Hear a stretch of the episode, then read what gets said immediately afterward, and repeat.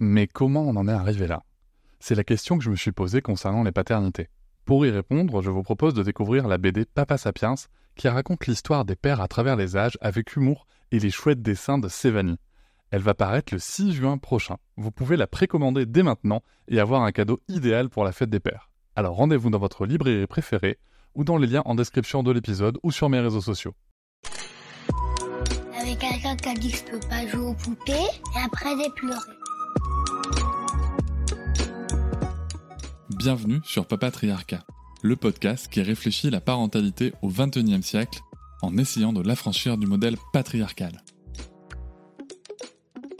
Donc le processus de la CNV très précis, c'est euh, j'essaye de vraiment, quand je parlais à quelqu'un, j'essaie de lui partager ce que je vois et que j'ai envie de lui dire, ce que j'entends, mais non pas euh, nos habitudes de reproches, de critiques, de comparaison, de leçons morales, enfin voilà, tous les trucs qu'on sait très très bien faire, on n'a pas besoin d'apprendre, mais qui sont rarement aidants pour la relation.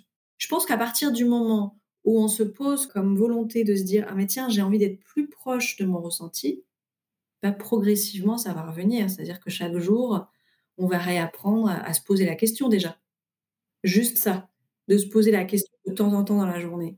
Tiens là tout de suite où est-ce que j'en suis? Comment je me sens? Qu'est-ce qui se passe pour moi?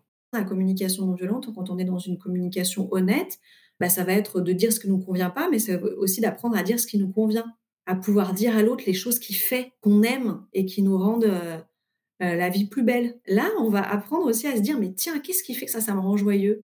Et évidemment, c'est aussi important d'avoir conscience de ce que l'enfant comprend plus ou moins et de sa capacité à réguler ses émotions. Donc, on sait avec les neurosciences sociales et affectives que avant l'âge de 6 ans, l'enfant il régule pas vraiment ses émotions. Pour schématiser de manière simple avec la communication non violente, il y a trois mouvements. Il y a l'écoute de ce que je vis moi, l'écoute de ce que vit l'autre et l'expression de ce que je vis. Et voilà, j'espère que cet extrait t'a plu. Tu pourras retrouver l'épisode en entier dès demain sur toutes tes plateformes préférées comme Apple Podcast, Podcast Addict, Pocket Cast ou encore Spotify. On peut aussi se retrouver sur les réseaux sociaux, sur Instagram, Facebook, TikTok, mais aussi tu peux t'abonner à ma newsletter, tu trouveras le lien en description.